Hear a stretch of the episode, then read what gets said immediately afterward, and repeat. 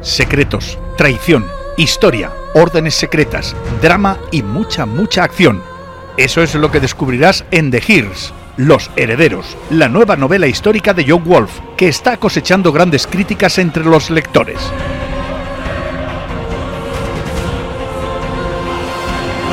The Hears, Los Herederos, de John Wolf, ya a la venta en Amazon, FNAF y librerías asociadas. Más información en yggdrasileditorial.es.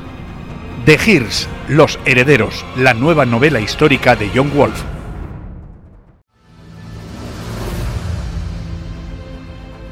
¿Te gusta la novela histórica? ¿Eres un apasionado del Código da Vinci? Entonces debes conocer Codex Magdala, la novela que está dando que hablar y que muchos comparan con la obra de Dan Brown, basada en documentos y lugares reales, demonios, la ley judía, Reims-les-Châteaux, la Catedral de Jaén, los Caballeros Templarios y un obispo insepulto. Se dan la mano para crear Codex Magdala, escrita por John Wolf. Adéntrate en Codex Magdala y juzga después. Ya disponible en codexmagdala.es y en Amazon.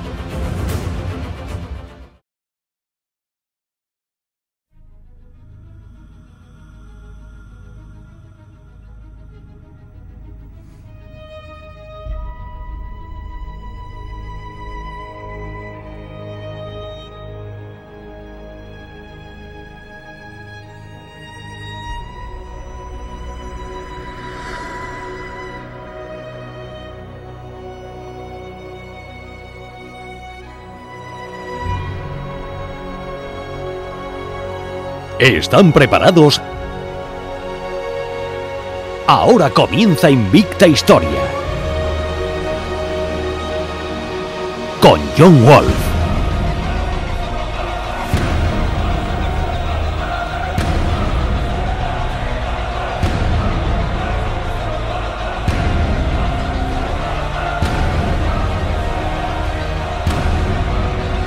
Visita invictahistoria.es.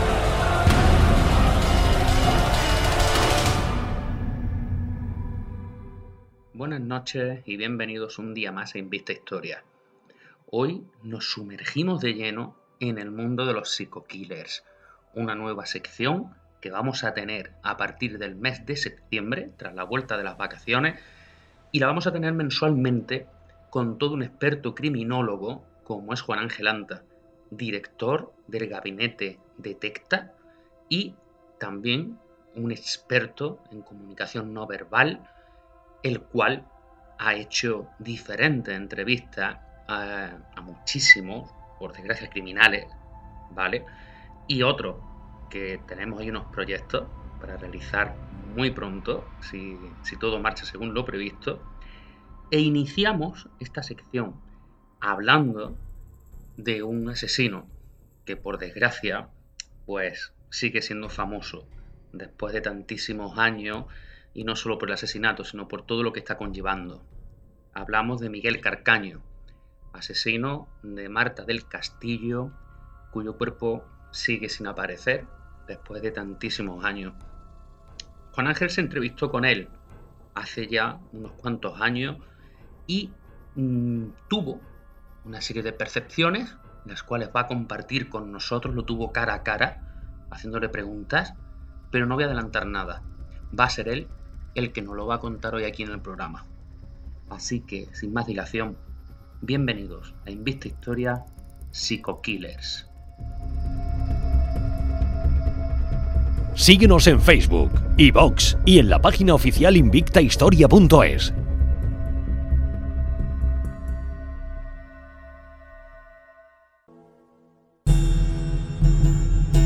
Visita invictahistoria.es. Y nos sumergimos en el fascinante mundo de la criminología con todo un experto, un doctor en esta materia, como es Juan Ángel Anta, el cual es director de Detecta, un gabinete especializado en la detección de engaños a nivel, digamos, eh, policial. Eh, también es un experto en, comunicación no verbal, ese lenguaje que a veces tanto vemos en televisión y que pocas veces entendemos, pero para eso lo tenemos aquí, para que nos cuente un poquito más sobre todo este tema. Bienvenido, Juan Ángel, a Invista Historia. Encantado, muchas gracias, John. Encantado de estar con vosotros.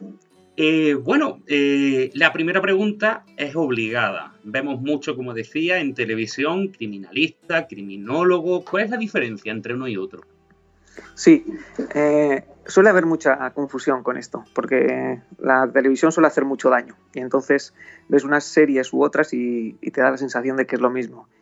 Criminalista o criminalística es la, son las diferentes ciencias o, o saberes, algunas veces son ciencias, otras veces son saberes, ¿vale? que ayudan eh, mediante la obtención de pruebas más o menos, algunas físicas, ¿no? al esclarecimiento de un determinado delito. Por ejemplo, cuando vemos las películas que hacen el análisis de ADN, o cuando utilizan la dactiloscopia, que es lo de las huellas dactilares, o balística, las balas, o me da igual, grafología, la escritura, e incluso cuando hacen el análisis de, de, los restos de sangre, de si las gotas han caído de determinada manera, de si le han cortado muy fuerte porque hay unas rayas más alargadas en las gotas o iba andando porque las gotas no son completamente redondas. Todos este tipo de mm, saberes o de ciencias se utilizan para tratar de determinar em, cómo ha ocurrido o cómo ha podido suceder un determinado tipo de delito. Y esto es lo que utilizan, este tipo de saberes son los que utilizan pues eh, en España sobre todo, ¿no? Pues la policía, porque son los únicos que, que tienen la potestad de poder investigar los delitos. La criminología es la ciencia social que sabe o conoce del el delito en todos sus aspectos. Es decir, del delito desde el punto de vista del agresor, de la víctima, del contexto social y, físico, para tratar de entender cómo sucede cualquier tipo de delito, para intentar prevenirlo y si no se puede, para paliarlo. ¿vale? Cualquier tipo de conductas delictivas. Entonces, por decirlo de alguna manera, la criminalística sería una parte de la criminología. Si nos referimos al ámbito policial, al que hacemos mención, ¿no? Em, yo entiendo que debería de ser la mayoría de los policías que, trabajen en investigación deberían de tener una formación en criminología o deberían de ser licenciados o, en, criminología, ¿vale? licenciados o graduados en criminología, y después eh, tener conocimiento de, de algunos de estos saberes, ¿no? porque estos no, algunas veces están dentro de la criminología y otros no. El tema de ADN, tú no tienes que ser experto, un policía no tiene que ser experto en ADN, eso lo hará un, médico, un forense, le analizará el ADN, le dirá cómo está y, y cuáles son las trazas que tiene, y luego ese policía lo incardina a su investigación y si le puede servir como un indicio o no para seguir una línea de investigación u otra.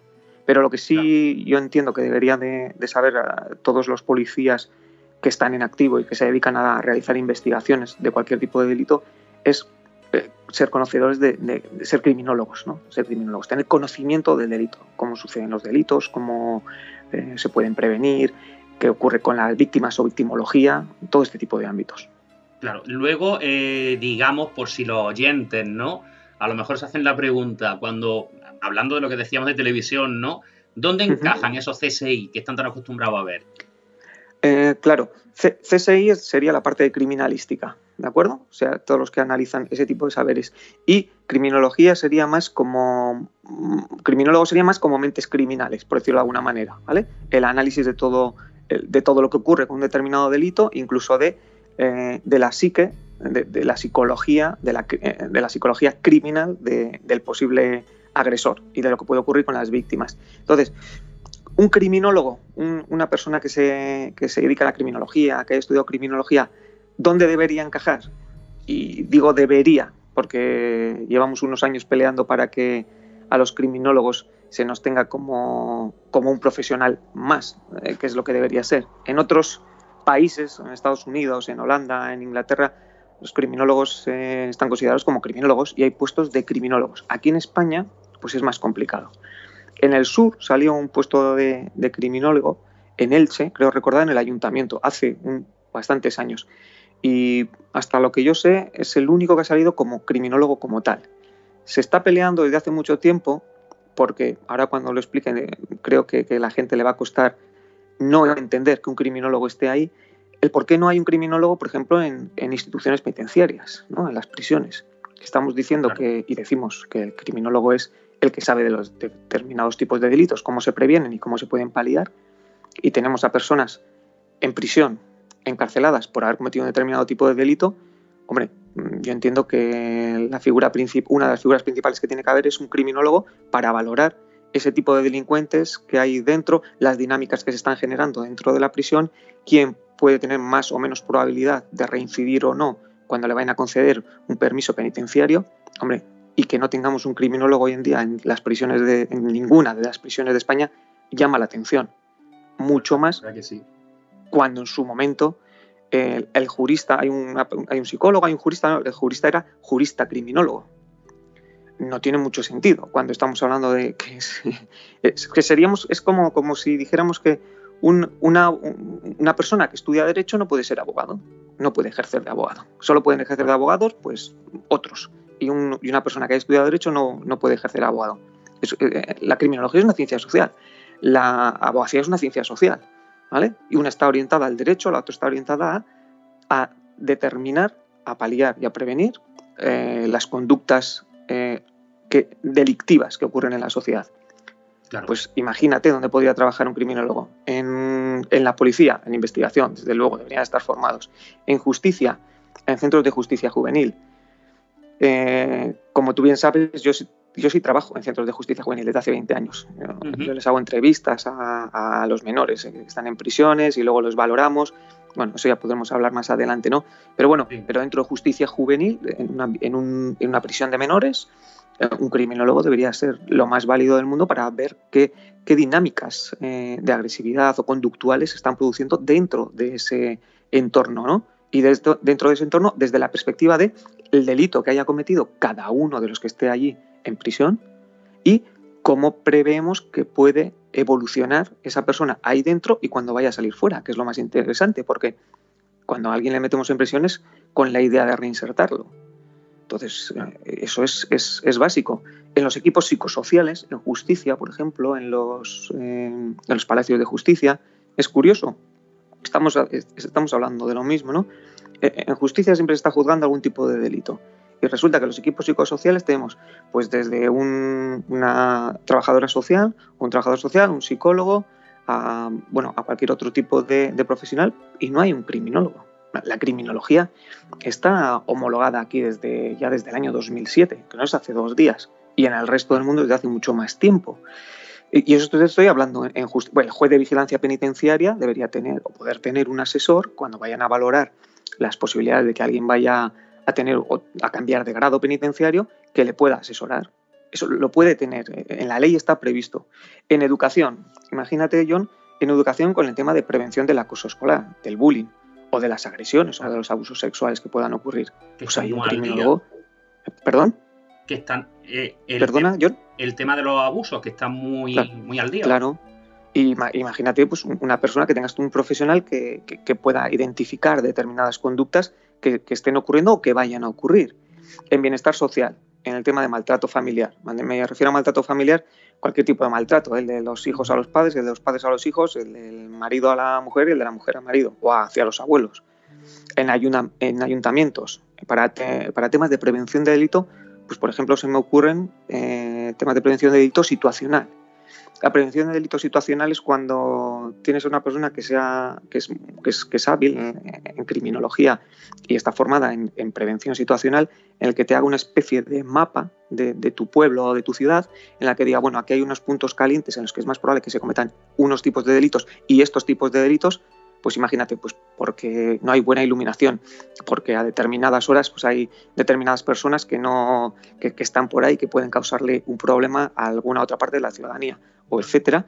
Eh, y, para prevenir todo eso eh, sería fantástico para hacer una prevención de una política de prevención de delitos a nivel estatal. ¿no? Pues para, para, fijar unas líneas maestras de eh, qué cantidad de delitos nos están ocurriendo más, en qué momento nos están ocurriendo más, cómo se forjan ese tipo de delitos, eso lo sabe la criminología, eso sabe la criminología, no lo sabe una persona que ha hecho derecho, ni una persona que ha hecho psicología, ni una persona que ha hecho educación social. Entonces, los que saben de ellos podrían decir, bueno, pues hay una serie de teorías criminológicas que nos dicen que cuando ocurren este tipo de delitos y se permiten este tipo de delitos, van a evolucionar de esta manera.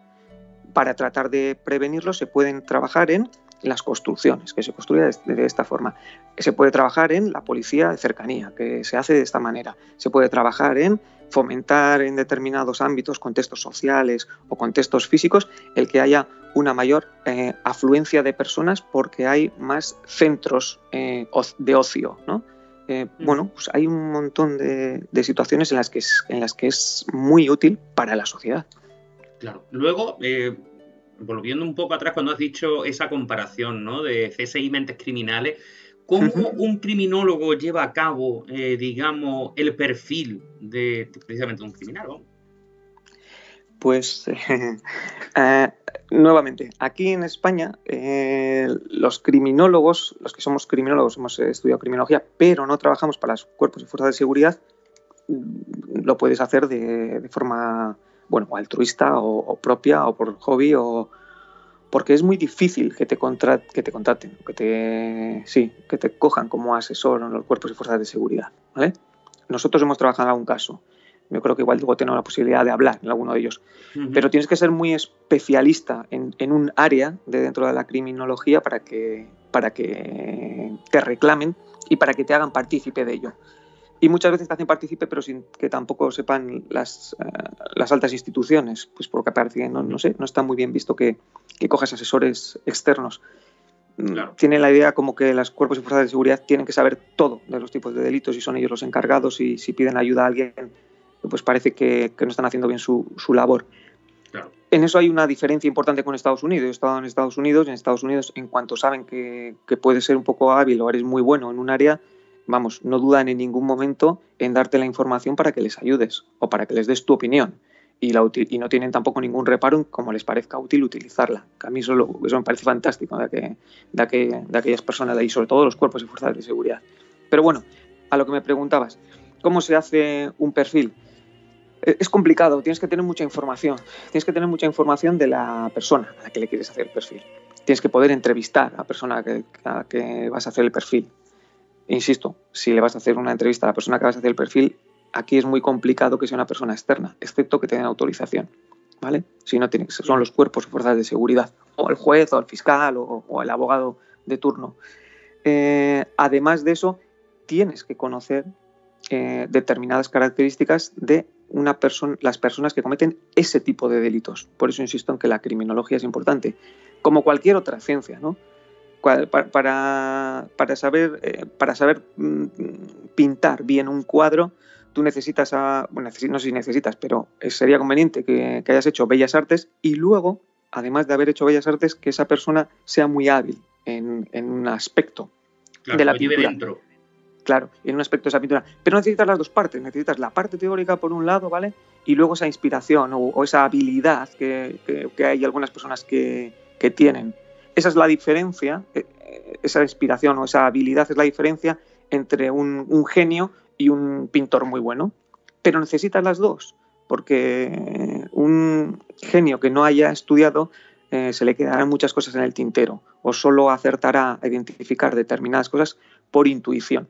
¿Vale? Y la intuición es una parte, pero necesitamos otra parte de formación. Entonces, con respecto a hacer perfiles, necesitamos las dos partes. La parte de teoría en la que se sabe pues por la cantidad de, tipos de delincuentes que ha habido, de asesinos que ha habido, etcétera, cómo se comportan determinadas personas en determinadas circunstancias y una vez que sabemos cómo suelen funcionar esas personas, ¿vale? Imaginemos que es una agresión sexual serial, ¿vale? Sabemos más o menos cómo suelen, eh, suelen ocurrir, entonces sí, entonces lo ideal sería poder entrevistar a la persona, poder valorarla ¿eh?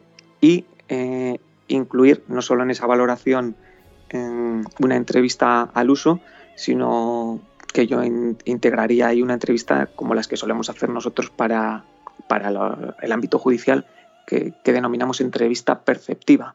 Y de lo que se trata es de detección de engaño, ¿vale? detectar dónde esa persona nos puede estar engañando o no para obtener la mayor cantidad de información, pero no solo la mayor cantidad de información, sino la mayor cantidad de información verídica, creíble o veraz, ¿de acuerdo?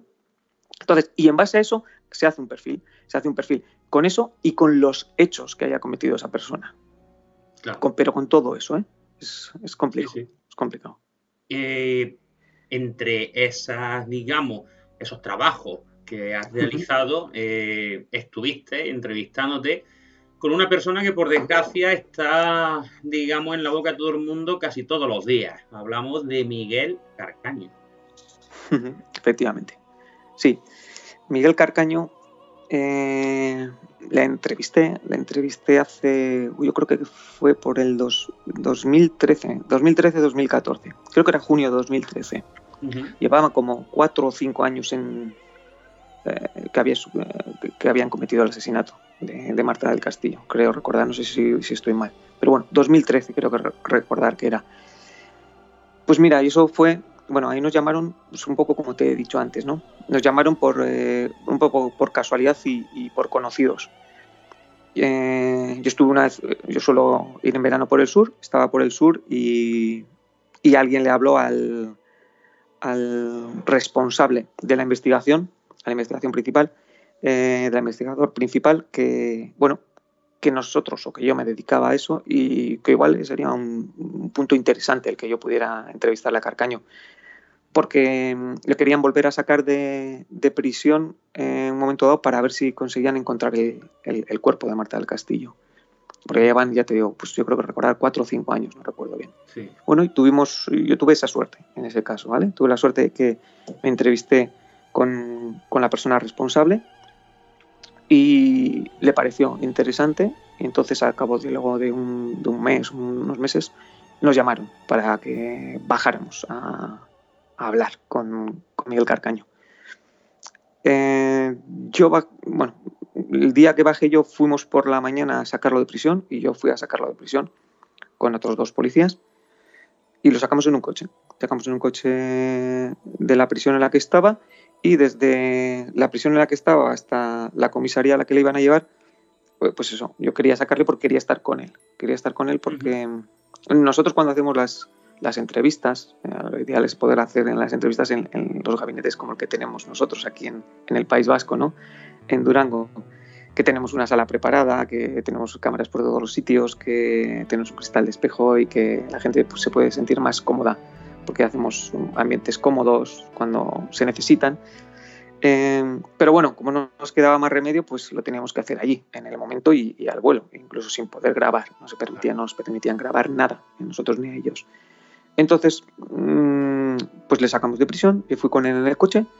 Y mientras iba con él en el coche, lo que quería yo con él hacer es establecer cómo se comporta de forma habitual, que es lo que hacemos nosotros cuando hacemos este tipo de peritajes o valoraciones de credibilidad de las personas. ¿no? Primero tratamos de establecer cuál es el comportamiento natural de esa persona. Es decir, cómo se suele comunicar esa persona con, con nosotros de forma habitual cuando está, bueno, cuando no está en estrés, cuando no está estresado, de una forma más natural. Y entonces lo aproveché en el coche y estaba muy bien, porque estuve hablando con él. Él tampoco sabía quién era yo, no tenía muy claro, no sabía si era un policía, si no era un policía, si por qué estaba allí.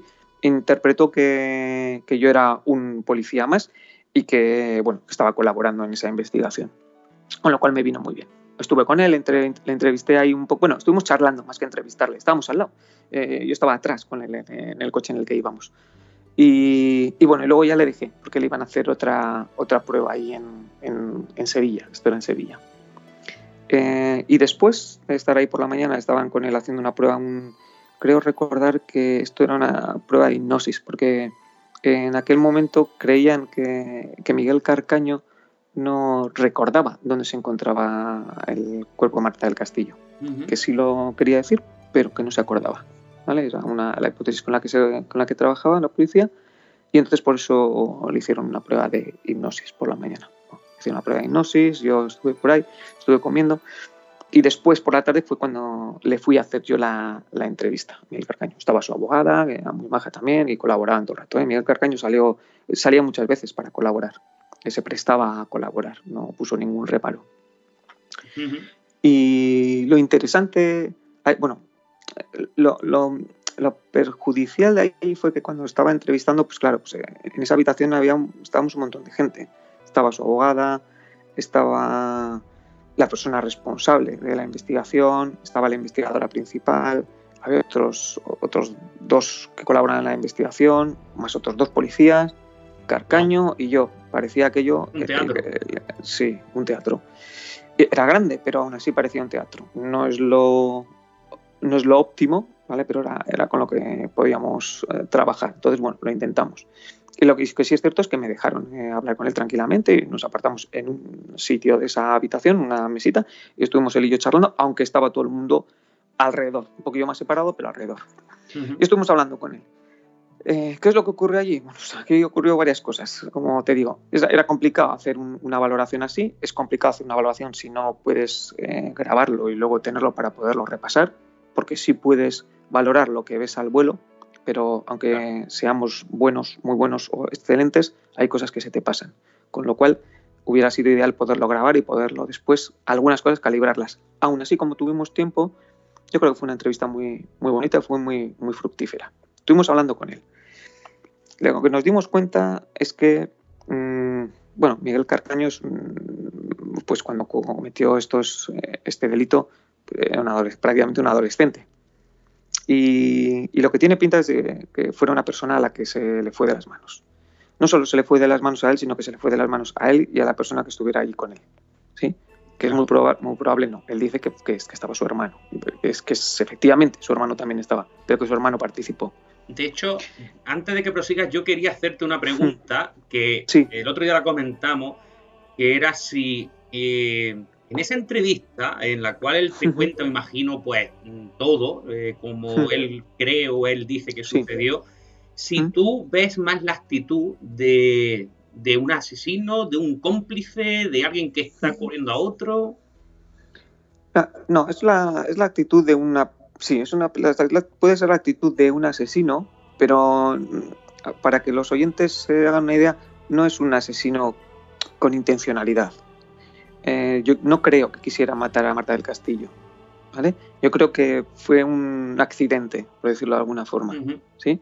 Un accidente eh, bueno, un accidente, claro, empiezas a golpear, golpear y te pasas, pero, pero un, accidente, no, no era la intención de voy a matarle porque le quiero matar. Hay muchos otros eh, ejemplos de personas que, se hacen eso a conciencia porque quieren o porque son personas que tienen altos rasgos de psicopatía. No da la sensación, cuando estuvimos hablando con él, de que sea una persona con altos rasgos de psicopatía, no, en absoluto. Eh, como, como bien te he dicho antes, y, se lo vuelvo a decir a los oyentes, yo trabajo en centros de menores desde hace 20 años. En centros de menores me refiero a prisiones de menores. hemos tenido y tenemos chavales muchísimo más peligrosos que, Miguel Carcaño en los centros en los que yo trabajo. Hemos tenido y seguimos teniendo. No es una persona agresiva al uso, no es una persona psicopática al uso. No, no, en absoluto. A lo mejor sí con miedo al hermano. Efectivamente, hay varias cosas, porque la presión que nos daba él en ese momento y yo creo que la tuvo también en algún otro momento, era que, bueno, que ahí había, pues había llegado Marta del Castillo porque, por el tema de los CDs, estos de, marras, y, bueno, y hubo una discusión. Parece ser que eh, el hermano eh, mayor le decía, se metía mucho con el hermano pequeño, con Miguel Carcaño, y, le, y siempre le hacía de menos. Y entonces Marta parece que se lo recriminó a, a, Miguel Carcaño. Le dijo, no ves, si es que tu hermano se mete contigo y te dice que eres un mierda, si es que es un chulo y no sé qué se caldearon las cosas y entre los dos tiene pinta de que mataran a la chica, mataran a, Marta del Castillo, le pegaran. El, eh, Miguel Carcaño habla de que el hermano tenía una pistola, entonces le pegó con la culata y después cayó hacia atrás y se calentaron porque ella le recriminaría a uno y a otro le diría que eres un mierda porque no te defiendes. Y se, entre los dos es probable que la matara. ¿Quién le mató de los dos? ¿Que le matara a Carcaño o le matara al hermano? no sé. Yo lo que sí, lo que sí sabemos es que cuando le preguntábamos a Carcaño cómo había muerto Marta del Castillo y lo explicaba, no coincidía y no podía coincidir. Se lo hice representar allí en aquella sala y en cuanto me dio un par de detalles le dije es imposible. Hasta entonces yo era muy amable con él y en ese momento le dije no es posible. ¿Cómo que, no, no es posible? Por esto, por esto. Y empezó a tartamudear, se ponía rojo. Decía luego ya no me acuerdo. Eso fue uno de los puntos interesantes. Cuando, cuando, decía cómo había muerto y hacia dónde había caído. No, era posible de forma física, por, por, el, por el entorno, por dónde estaban las puertas, por dónde estaban las camas, etc. Eso por un lado. Eh, por otro lado también, pues bueno, pues con él hablando tranquilamente y llegó un momento en el que, en el que nos relataba pues em, cuando la fueron a enterrar, dónde la fueron a enterrar y cómo la fueron a enterrar, ¿no? Hasta entonces también esta persona había estado, bueno, pues con su actitud, con, sus caras y sus expresiones faciales también normales. Eh, como sabes tú, nosotros nos fijamos mucho también en la expresión facial, como hemos dicho antes, comunicación no verbal.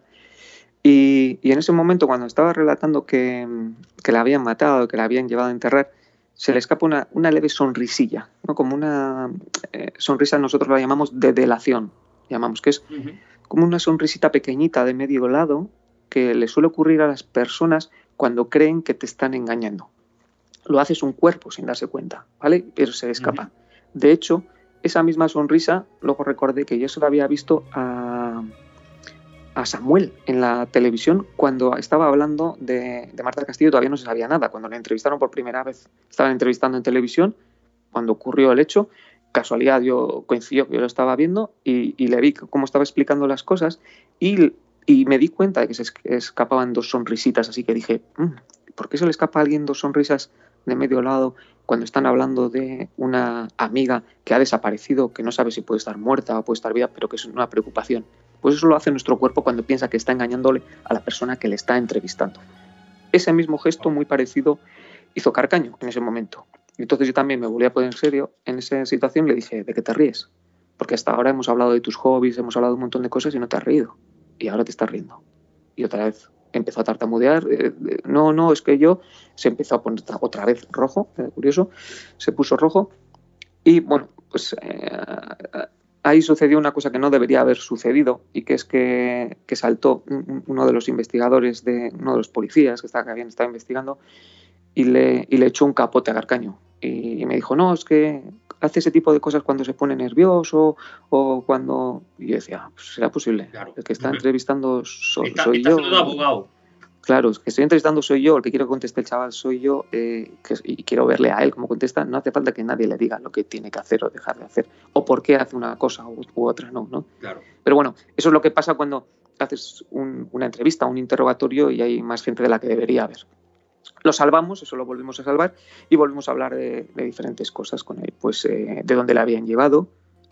Hizo un plano, tengo un plano hecho a mano de Miguel Carcaño, donde decía que la había llevado que es curioso, cualquier otra persona dices, ostras, está hecho un plano, joder, a cabo de los años, pues entonces será que está ahí. Nosotros tendemos a pensar al, al, revés.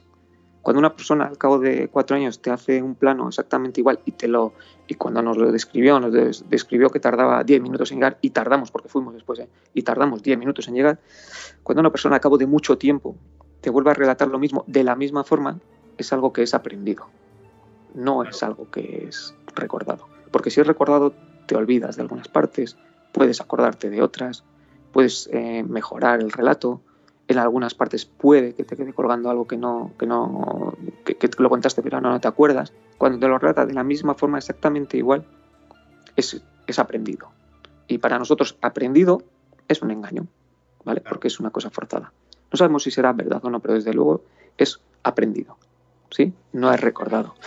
¿Y eh, ¿Qué comprobaste ese sitio? fuimos, fuimos al mismo sitio, es, es, no, no hay problema en decirlo porque es Majalobas, es, es, es de donde dijo al principio. Eh, lo que, fuimos hasta allí, eh, yo quería ir con él, quería haberlo sacado. Fuimos hasta allí y no me dejaron sacarlo, porque si, si, lo, si, lo, hubiéramos podido sacar y hubiéramos podido andar con él y haber dicho es aquí o es aquí, lo hubiera visto mucho mejor su comunicación, tanto claro. verbal como corporal, si eran congruentes o no con lo que me estaba diciendo. No nos permitieron porque pensaban que igual alguien nos podría haber seguido y nos, hubiera, y nos iba a sacar, y nos podría sacar fotos o en vídeo íbamos a salir en todas las televisiones. Claro. Ten en cuenta que esto es, como te digo, hace, pues en los, yo creo que era el 2013. Pues hace 6, 7 años, habían pasado 4 años de, de, del asesinato de Marta del Castillo. Y digo asesinato y lo digo a conciencia, soy criminólogo, sí. a conciencia. Eh, y lo que sí detectamos, nosotros hicimos un informe con, con todo esto, bueno, pues eh, hicimos un informe diciendo que, que, este hombre, bueno, cuando decía la verdad, qué gestos hacía y dejaba de hacer cuando decía la verdad, cuáles eran los que solía hacer cuando, cuando, cuando estaba ocultando cosas y que nosotros pensábamos que ocultaba cosas en la forma en la que había matado y quién la había matado, ¿vale?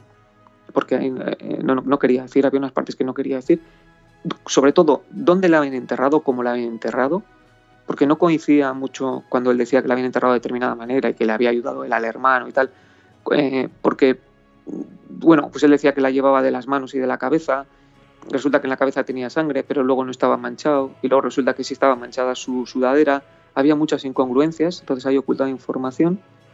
Eh, ¿Dónde la habían enterrado? Era eh, lo que estaba diciendo, ¿no? Eh, pues, y les dijimos, les dijimos, eh, creemos que, que, sí, que sí recuerda, creemos que cuando dice que, que fue allí a Majalobas, es sí, que creemos que es posible que haya ido allí.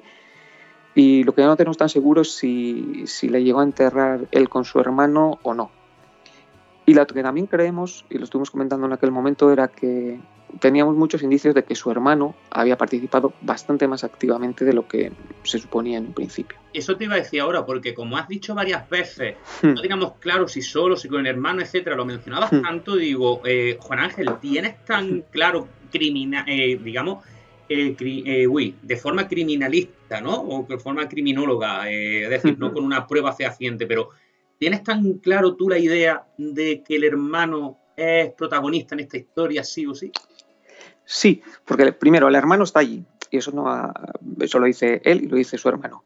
Que tuvieron una discusión es bastante probable.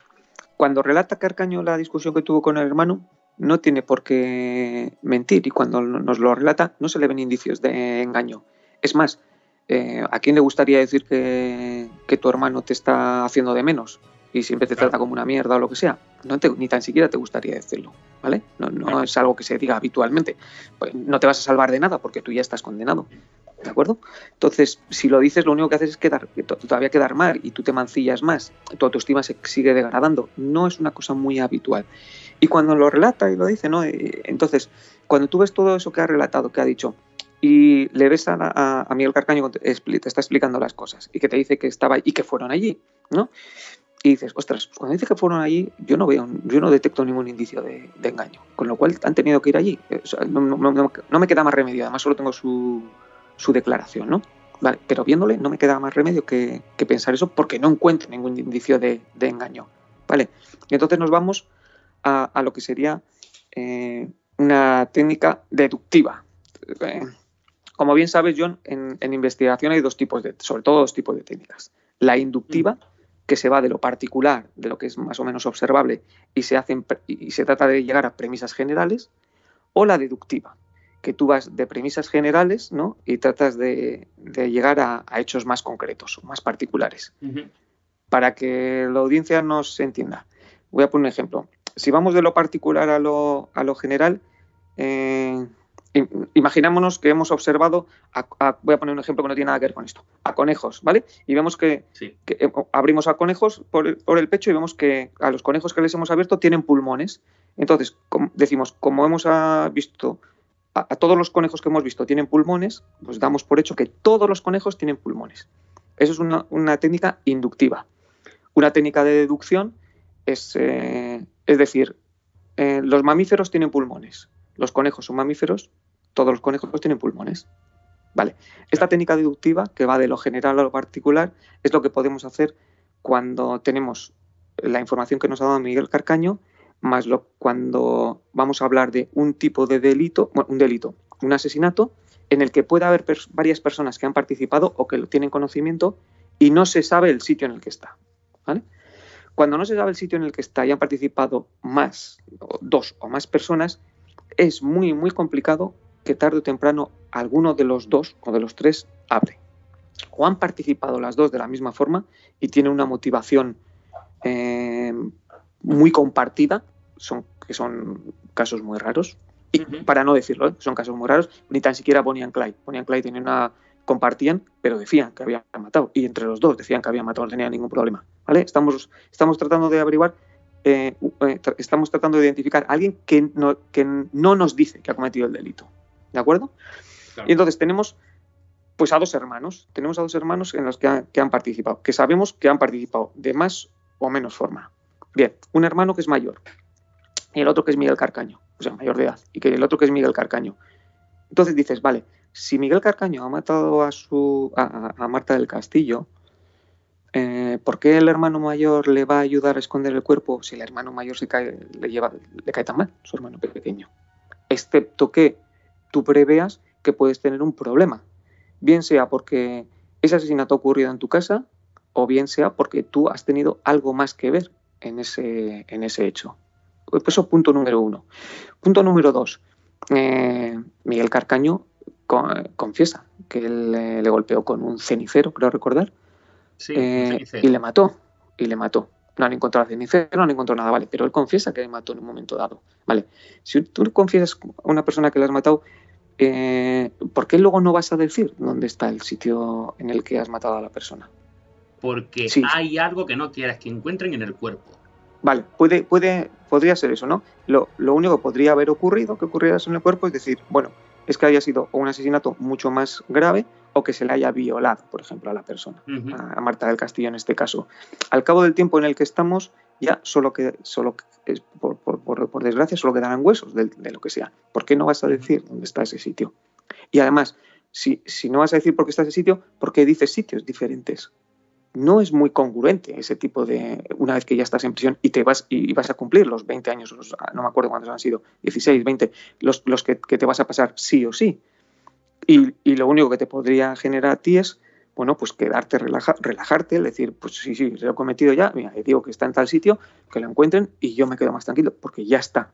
todo el mundo ya lo sabe y encima ya es un hecho y ya se ha descubierto. ¿Por qué no lo va a decir? Entonces, si, partimos de la premisa que, bueno, es probable que Carcaño diga, diga la verdad, que cuando dijo que estaba en Majalobas es que la llevó a Majalobas. Y entonces, si él dijo que está en Majalobas y en Majalobas no se encuentra y han levantado Majalobas por arriba y por abajo, en todas las zonas en las que dicen, hombre, esto va a ser como Sherlock Holmes. Cuando descartamos lo imposible, lo improbable, ¿eh? tiene que ser verdad, aunque sea improbable. Puede ser que el hermano Mm, participara más de lo previsto, el hermano pensara que él la había matado en realidad a Marta del Castillo, pero le hizo a creer a su hermano pequeño que había sido él, porque primero le pegó su hermano y entonces le echó la bronca y le convenció en ese sentido de que había sido él, porque también había participado, pero en prevención de que su hermano, siendo menor y que si, la, si, le, si le apretaban mucho iba a decir dónde estaba el sitio, en previsión de eso, él fue y cambió el cuerpo de Marta del Castillo? Es bastante probable. Es bastante probable como hipótesis. Como hipótesis, ¿qué es el problema que tenemos con eso? Que no dejaron entrevistar mucho más o interrogar al hermano, que en su momento pues ya en el juicio dijeron, bueno, está confesado, no se tienen más pruebas con los demás y tal, se cierra aquí el caso y no permitimos que haya más investigaciones. Cuando llegué yo, eh, el grupo de investigación quería investigar a su hermano, era lo suyo, no se lo permitió el juez, porque ya que yo decía que estaba cerrado. Y sí había estas hipótesis y una valoración bastante importante y bastante bien fundada en que alguien más tenía que haber participado. No así el resto de, personas, ¿no? como Samuel, etcétera, porque eh, eso quiere decirlo aquí también, ¿eh? para que lo oigan tus oyentes. Lo que sabemos las personas de a pie cuando no estamos dentro de la investigación, la información que nos llega es una centésima o una milésima parte de lo que es. Entonces, hacernos juicios de valor por lo que llega es confundirnos de media a media casi seguro. ¿De acuerdo? ¿Qué quiero decir con esto? Que cuando empiezan a salir un caso de estas características y empiezan a decir que Samuel también estuvo con ellas, que le llevó y que le llevaron al coche, que le tiraron al río, que hicieron, bueno, pues eso, que eso hay que cogerlo siempre, no con muchas pinzas. No hay primero ni que cogerlo. Y después, cuando vayan saliendo más datos fehacientes, entonces tener un poquito más eh, de datos con los que tratar de juzgar un, hecho delictivo. Porque, eh, bueno, estaba bastante probado que, sí, puede que estuvieran allí otras personas, pero que no participaron en, llevar a Marta del Castillo ni, ni tan siquiera en el, en el asesinato de ella. de hecho, que se marcharon de allí que se marcharon de allí, que al día siguiente o al de dos días el hermano mayor les gritó por, y les amenazó en, público, en la calle, a, estos que si contaban algo que les iba a matar y tal. Eso sí, eso sí se sabe.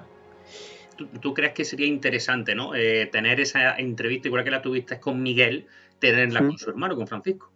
Sí, sería interesante, pero ya le he visto alguna vez en la televisión que sale tapado y tal, que no quiere salir y que es una serie de cosas así. Alguna entrevista le hicieron, pero muy tapado y además eh, vi que bueno se ponía un, tono un tanto arrogante no algunas veces y que no quería contestar y que él había ido ahí por eso te iba a preguntar, que, era muy cortante claro eso te iba a preguntar digo a lo mejor no de verlo físicamente, porque siempre sale encapuchado, como en este último que era más amplio de un programa de la sexta. Eh, pero claro, sí se le.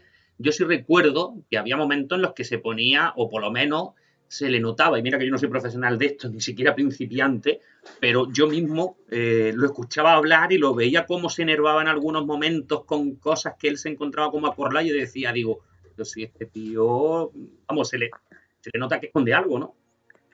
Claro, si tú, em, bueno, si a ti te han acusado de un determinado, yo me pongo en, la piel de él, si te pones, te han acusado de un asesinato, de participar en un asesinato, eh, ¿qué problema tienes en, ponerte en los medios públicos en su momento, ya no ahora, y, con la policía, y colaborar lo máximo posible, y estar todo el rato colaborando lo máximo posible hasta que quede claro que tú no has sido, ni que tú has participado?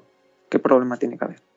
Ahora es que unas veces la, novia estaba, otras veces no estaba, otras veces estaba, pero es que estaba estudiando con unos auriculares puestos y escuchando música a toda pastilla. yo he estudiado y yo se me ponen auriculares con la música a toda pastilla, yo no sé tú, eh, cuando estudiaste con Ángel, pero yo no me enteraba de nada, ¿eh? Sí, sí, sí, sí. Eso es, eso eso es otro, otra incógnita, ¿no? Lo de la novia.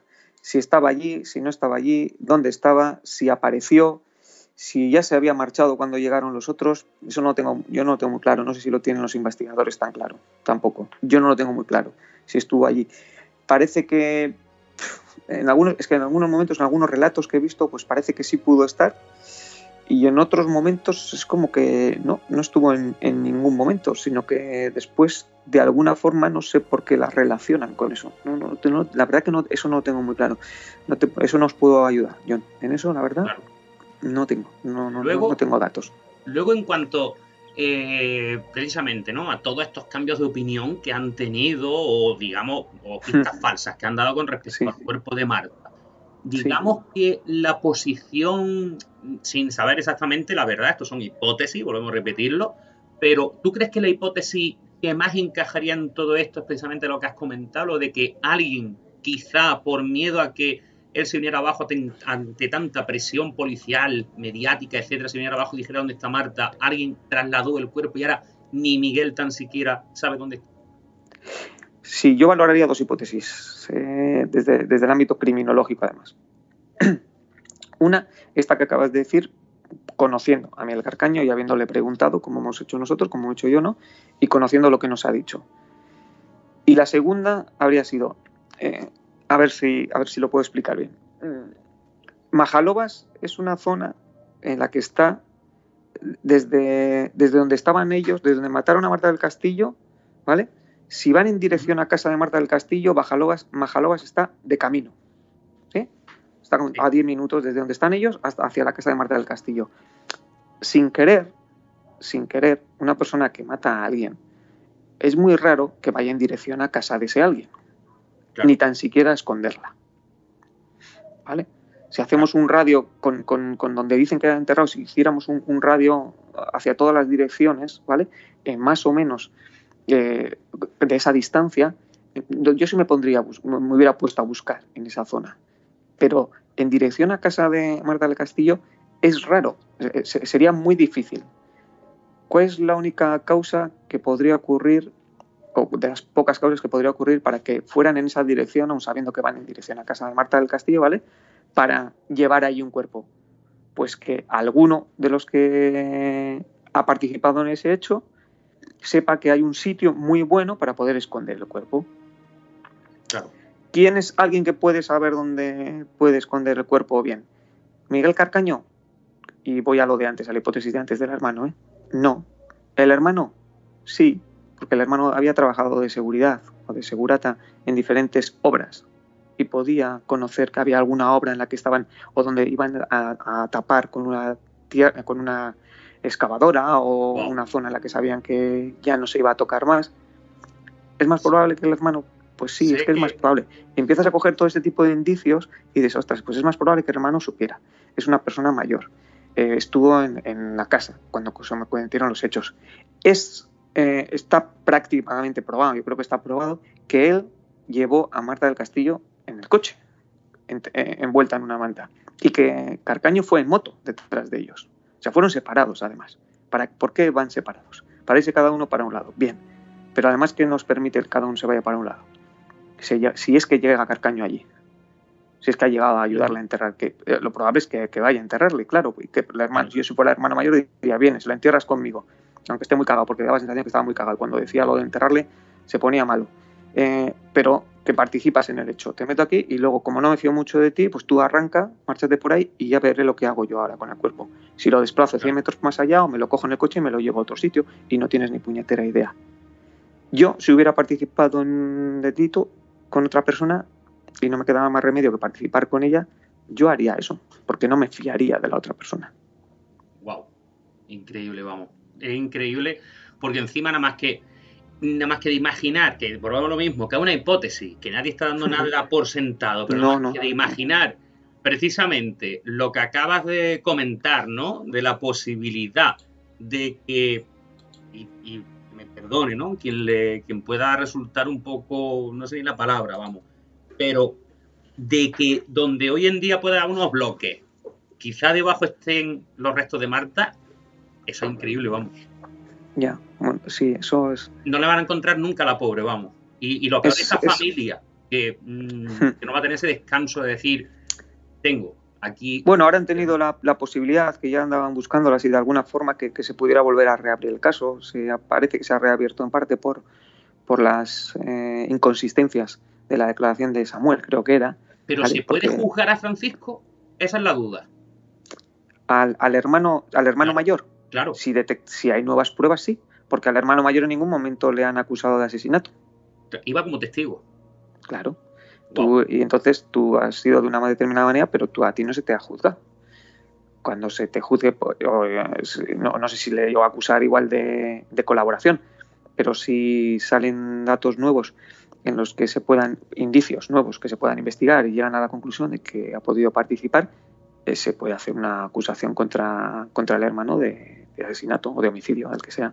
¿Crees que lo que, ha, ¿crees que lo que ha salido hace escasos meses acerca de, de incluso esa, esa hipoteca, ¿no? que parece que fue el detonante también, uno o uno, un posible detonante de esa discusión entre hermanos, etcétera, de, de eso, digamos, lo están basando mucho, ¿no? En el tema de esa hipoteca falsa que firmaron, etcétera. ¿Tú crees que realmente el que eso motivara la discusión y de ahí quizás ocurriera el tema del accidente, vamos a decirlo de esta manera, que acaba con Marta, o ese ensañamiento con Marta, lo que ocurriera en ese episodio de ON 13, ¿tú crees que esos son, eh, digamos, indicios suficientes, como dicen algunos, para reabrir el caso en contra del hermano?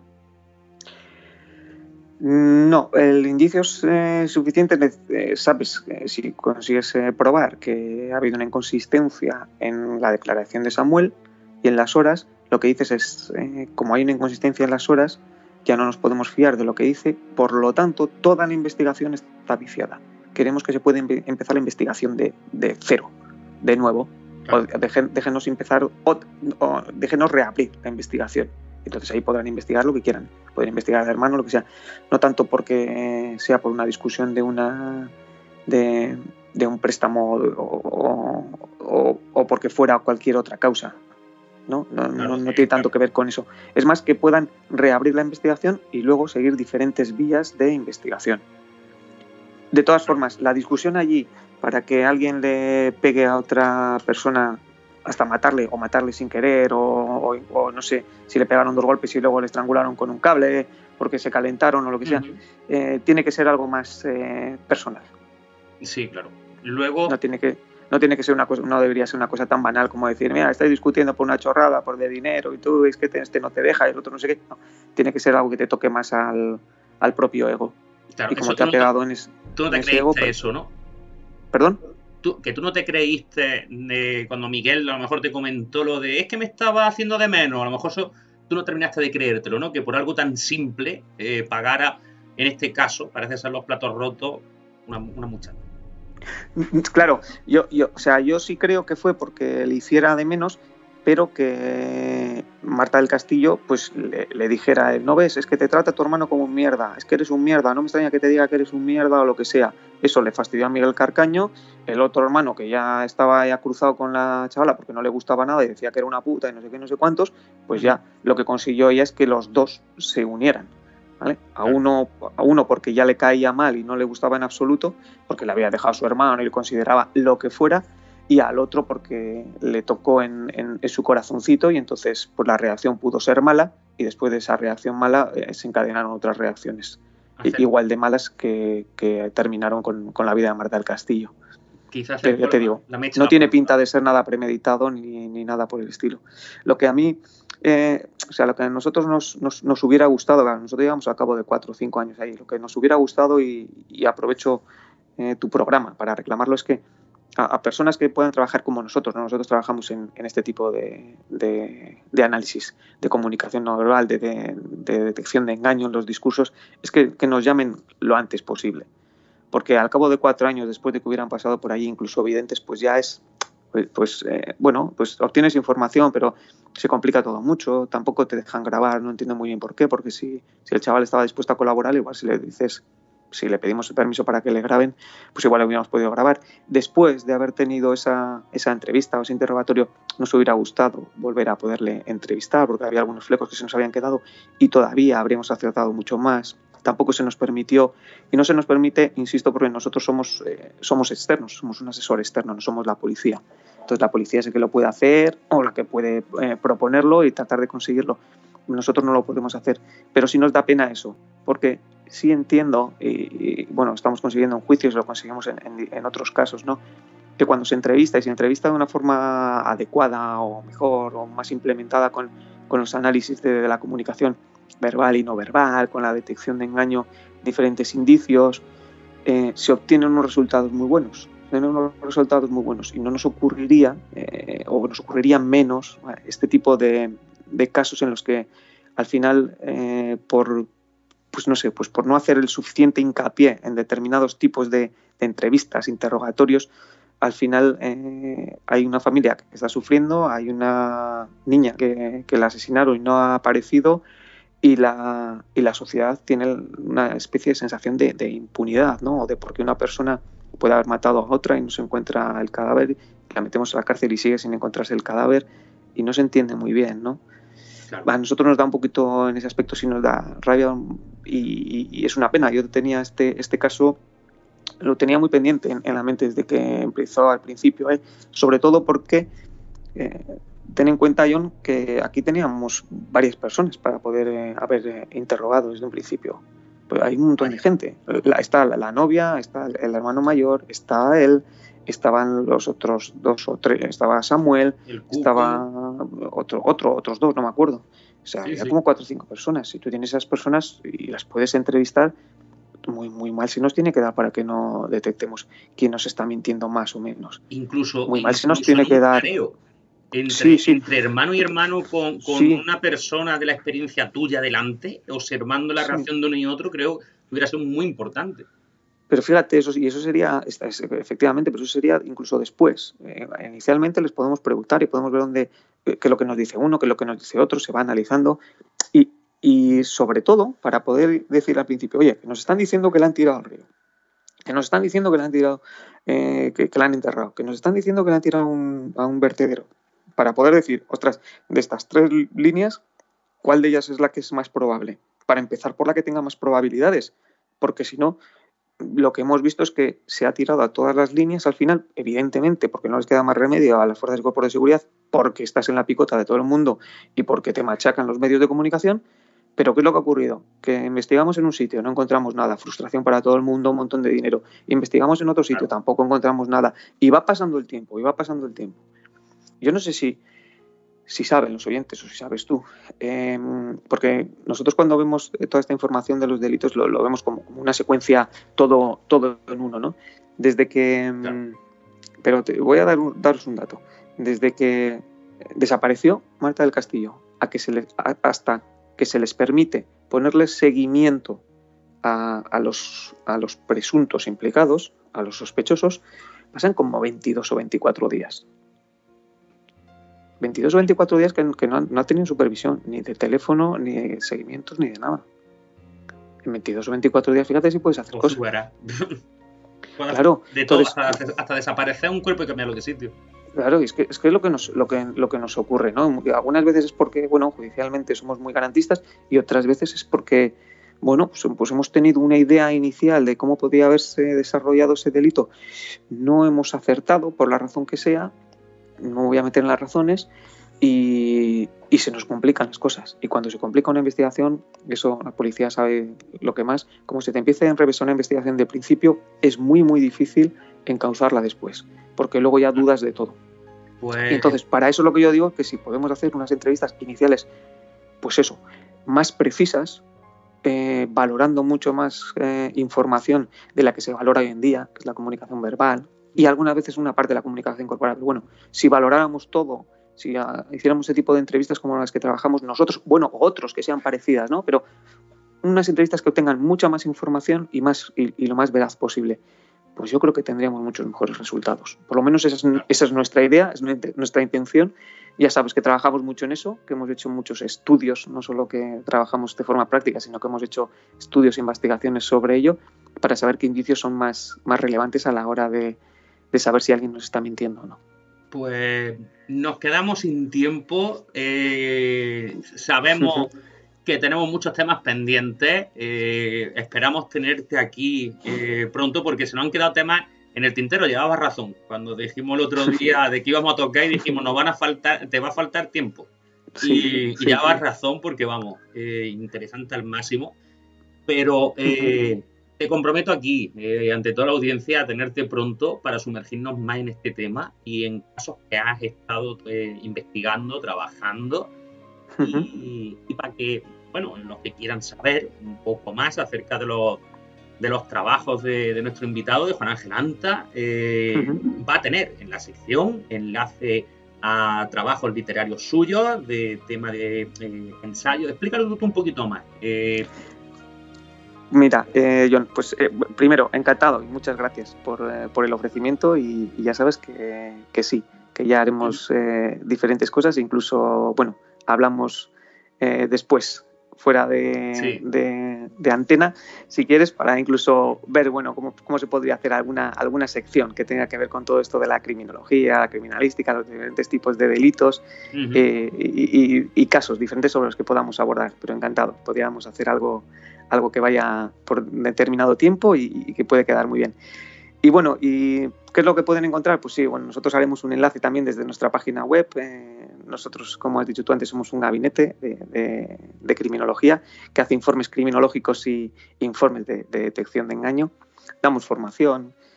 Sí, yo tengo varios libros que pueden ver ahí. Uno que es eh, detección de comunicación no verbal y detección de engaño. Otro que es la entrevista perceptiva, el arte de preguntar bueno, diferentes a los que podrán, a los que podrán acceder o podrán pedir, los tienen en cualquier librería. Y, bueno, eh, les emplazo a, tus oyentes a, la siguiente vez que estemos, eh, que estén interesados y les seguiremos contando más, más hechos delictivos y cómo se pueden ir detectando cuanto antes. Seguro que si ahí en la sección vaya a tener los enlaces a esos libros para que podáis, como decía, eh, seguir sumergiéndolo en este fantástico mundo de la mano de todo un profesional como el que tenemos hoy aquí. Así que, como habías dicho, hablaremos fuera de, eh, fuera de micro, en este caso, de todos estos, estos proyectos que estamos intentando llevar a cabo y hablamos muy pronto de nuevo aquí en Invista Historia contigo. Un fuerte abrazo, señor Anta. Pues un fuerte abrazo, John, y muchas gracias por todo. Síguenos en Facebook, iVox y en la página oficial invictahistoria.es.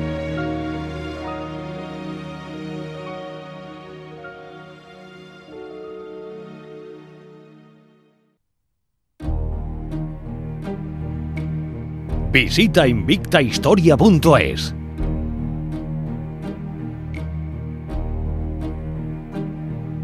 Aquí el programa de hoy.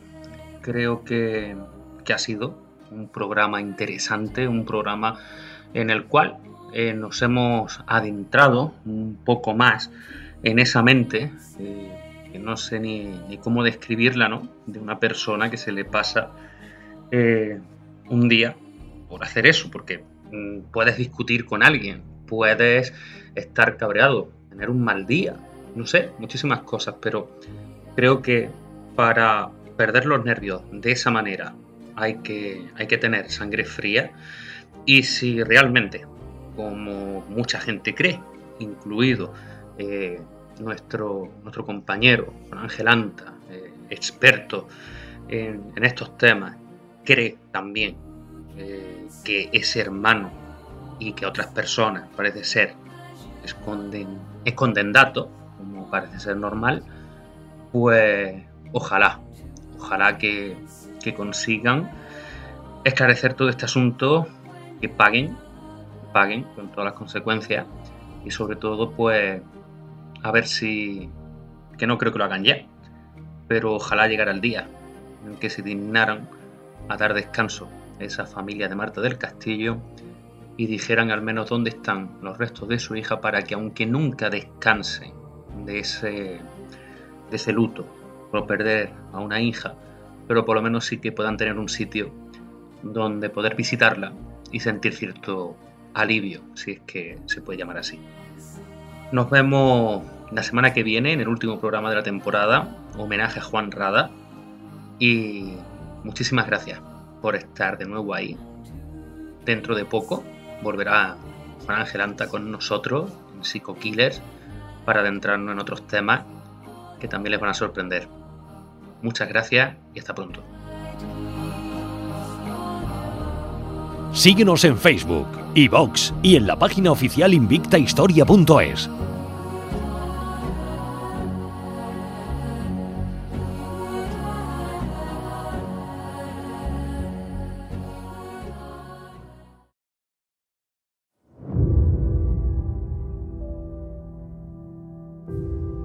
Cuentan las leyendas que una pequeña barca a la deriva, sin remo ni timón alguno, llegó a las costas francesas allá por el año 42 después de Cristo.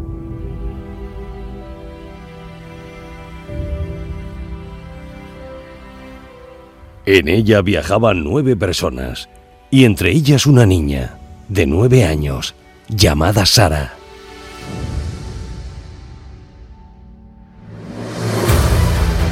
Una niña que daría lugar a una dinastía, una niña que sería nombrada santa. Una niña que llevaba en su interior uno de los mayores legados de la historia. El mismo legado que condenó a los cátaros mil años después, lanzándose gustosos y felices a la hoguera de la Inquisición. Tras observar una fogata en la montaña, indicándoles que su legado estaba a salvo.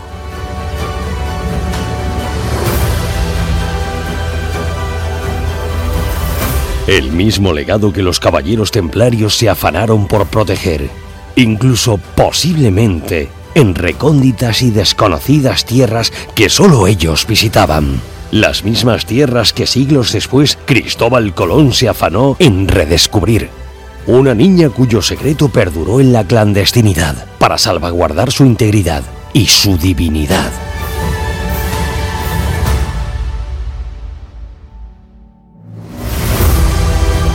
El mismo secreto que 1800 años después un cura rural se encarga de desenterrar y sacar a la luz un misterio que durante siglos se creía indescifrable.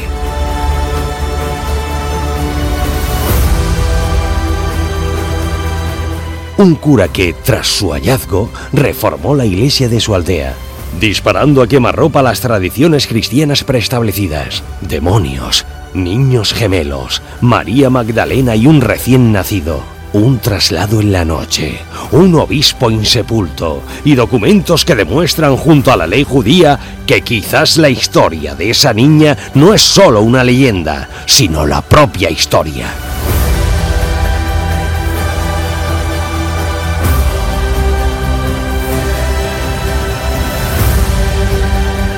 Aquí comienza Codes Magdala con John Wolf.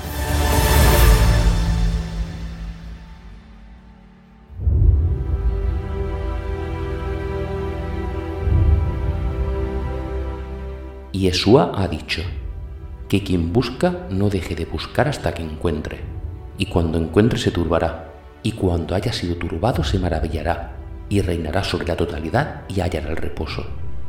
Texto apócrifo de Santo Tomás Dídimo, Evangelios del Mar Muerto. Codex Magdala.